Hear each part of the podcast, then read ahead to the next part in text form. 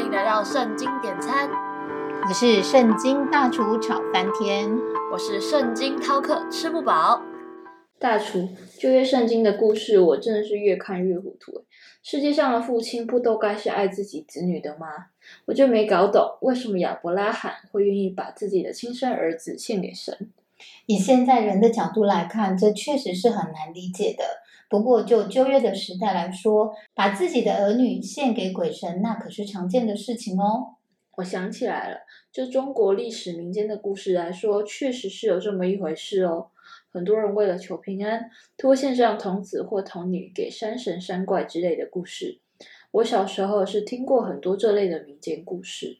其实亚伯拉罕献以撒是跟这些民间故事为求平安而献子是不太相同的。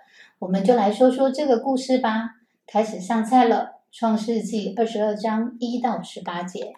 这些事后，神要试验亚伯拉罕，就呼叫他说：“亚伯拉罕。”他说：“我在这里。”神说：“你要带着你的儿子，就是你的独生的儿子，你所爱的以撒，往摩利亚去，在我所要指示你的山上，把它献为燔祭。”亚伯拉罕清早起来，背上驴，带着两个仆人和他的儿子以撒，也劈好了燔祭的柴，就起身前往神所指示他的地方去了。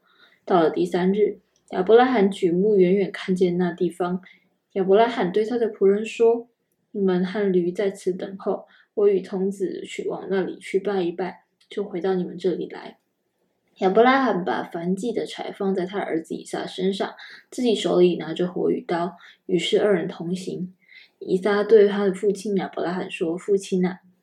亚伯拉罕说：“我儿，我在这里。”以撒说：“请看，火与柴都有了，那燔祭的羊羔在哪里呢？”亚伯拉罕说：“我儿，神必自己预备做燔祭的羊羔。”于是二人同行。他们到了神所指示的地方，亚伯拉罕在那里筑坛。把柴摆好，捆绑他的儿子以撒，放在坛的柴上。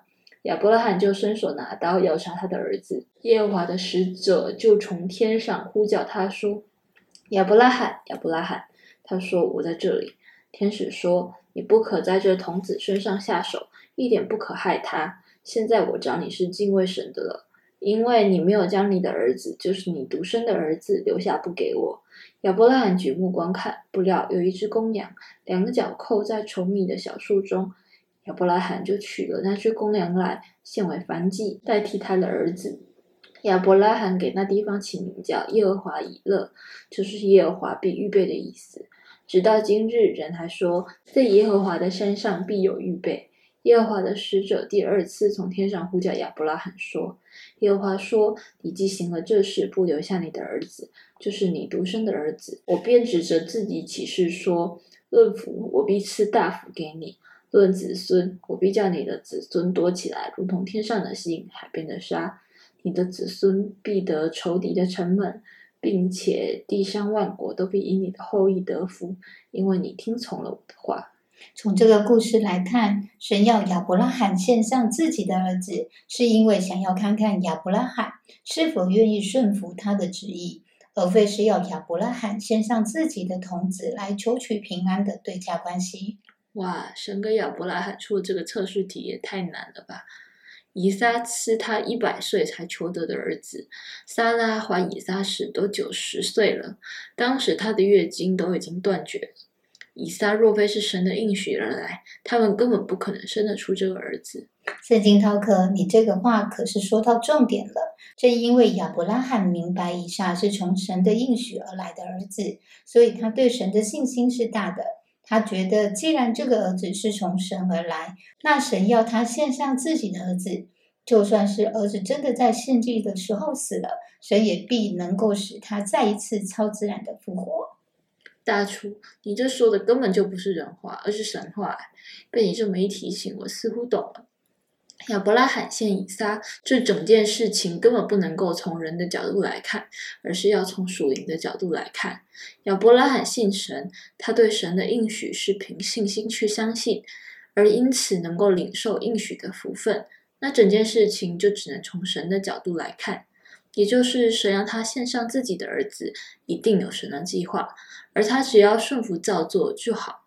所有一切的事情自有神的美意，我就在想，若亚伯拉罕没有选择顺服神，献上自己的儿子，那换个角度来看，以撒一生的年岁又能活到几岁？确实，没有人能够知道明天所要发生的事情是什么，但是在每个当下，我们却都能选择是否要顺服神，以至于能够因此而蒙福。而在这个故事当中，其实是在试验、测验、考验亚伯拉罕，而且这个考验是非常不简单的，因为要将自己的儿子献上为燔祭，是必须将这个祭物放在木材上杀死，最后是全部烧掉的。这类的献祭在那个时代是非常常见的。当时很多人都会将子女献祭给偶像，为求取平安。大厨，我在看到这个故事的时候，发现其实以撒也是很顺服的，被父亲放在祭台上，他是没有反抗的。就算是最后看到自己的父亲拿起刀来要杀自己的时候，他也是顺服的。反而是到最后，天使急忙的阻止亚伯拉罕别杀他的儿子。没错，天使说：“你不可在这童子身上下手，一点也不可害他。现在我知道你是敬畏神的了，因为你没有将你的儿子，就是你的独生的儿子留下不给我。”亚伯拉罕举目观看，不料有一只公羊，两脚扣在稠密的小树中。亚伯拉罕就取了那只公羊来献为燔祭，代替他的儿子。这真的是太惊险了。每次读到圣经的这个地方，我都捏了一把冷汗的说：“其实这个故事的另一个重点就是耶和华以乐，也就是耶和华必预备的意思。事实上，当我们愿意顺服神的时候，神也必会为我们预备接下来一切所需要的。”大楚听完这个故事之后，我觉得虽然我不确定亚伯拉罕到底是怎么确定跟他提出这个限制的要求就是神。不过他看起来似乎就是很确定这就是神的旨意，所以他就决心顺服。照常理来说，人是不太可能会接受神提出这样不道德并违反圣经普遍原则的神谕。不过我似乎也借此明白了亚伯拉罕对神的信心，以及他为什么会被称为信心之父了。希伯来书十一章一节提到：“信是所望之事的实底，是未见之事的确据。”亚伯拉罕对神的信心是，他完全做到一点也不怀疑的。即便他所接受到的这个神谕是要亲手献上自己的儿子，他也没有选择悖逆。确实，他的心里对神的信心是非常大的。他必定相信，不管实际的状况如何，神都能使万事互相效力，叫爱神的人得益处。我最感动的是，后来耶和华神说。你既行了这事，不留下你的儿子，就是你的独生儿子，我便指着自己的启示说：论福，我必赐大福给你；论子孙，我必将你的子孙多起来，如同天上的星、海边的沙。你的子孙必得着仇敌的城门，并且地上的万国都必因你的后裔得福，因为你听从了我的话。看来神是想要试验他是否爱自己的孩子比爱神多。现在我觉得好惭愧哦。亚伯拉罕只是单单的相信神，而我不仅没有他这样的信心，甚至还怀疑神是否会对人做出这种非常不合理的要求。我想是我忽略了，并非是神要对亚伯拉罕做出这种奇怪的要求，而是神知道对亚伯拉罕来说，以撒就是他心中最珍贵的东西，所以他才会对他提出这样的考验题来测试他。看来我也该好好的自省，哪一天当神也以我最珍爱的东西来考验我对他的顺服时，我是否也能像亚伯拉罕一样，愿意顺服，以至于能得到神最终的赐福？记得锁定圣经点餐，一起来找圣经大厨点餐哦！我们下回见啦，拜拜，拜拜。